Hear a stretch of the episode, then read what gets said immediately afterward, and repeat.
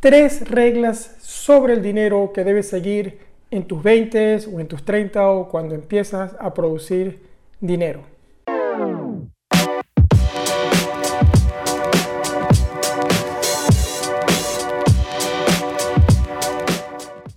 Hola, soy Mario Pérez, ingeniero y coach financiero y estoy contento de estar esta semana contigo compartiendo más sobre finanzas personales. Y precisamente finanzas personales, la palabra clave es personal. Y estas reglas que quiero comentarte el día de hoy son muy personales.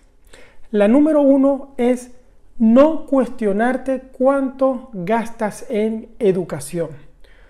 Sea que tú eh, has completado una carrera universitaria o quieres hacer un máster o simplemente te gusta aprender de forma autodidacta comprando cursos por internet o yendo a academias o contratando los servicios de un mentor, de un coach, no te cuestiones cuánto gastas en educación, porque tú eres tu principal eh, asset, es decir, tú eres tu, tu fuente de producir dinero. Así que entre más te prepares, más educación recibas, vas a poder realmente tener salarios más altos o vas a poder desarrollar un negocio. Entonces, no te cuestiones cuánto gastas en educación. Y eso es algo muy personal, realmente, pero es el mejor consejo que puedo darle a las personas que están empezando en sus 20 o en sus 30.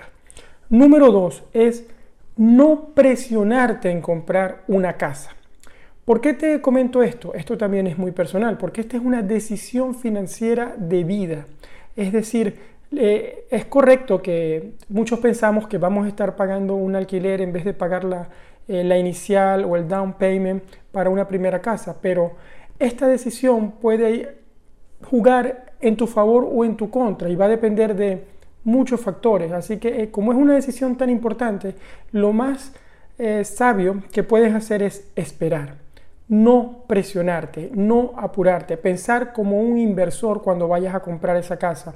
Es decir, eh, dónde voy a vivir eh, por muchos años, eh, dónde voy a estudiar, dónde voy a trabajar. Tratar de ver un poco más a futuro para no presionarte antes de comprar la casa. Y la número tres es una regla aún más personal y es que casarte con un chico o una chica, dependiendo, eh, es una decisión que tienes que pensártelo bien porque es mejor que te cases con personas con hábitos financieros similares. Entonces, es allí donde yo me pongo a pensar, creo que una de las decisiones, no mandamos sobre el corazón, pero yo pienso que hay que ponerse a, cuando uno conoce una persona, cuando uno sale con una persona, a lo mejor ya después de la tercera cita, ¿por qué no? Conocer cuáles son sus hábitos financieros porque esto de verdad puede jugar en tu favor o en tu compra o en tu contra. Por ejemplo, si eres compatible financieramente, eso es vital para que una relación pueda ir mejor. Número dos, la persona con la que elijas casarte pueda hacer o deshacer ese futuro financiero.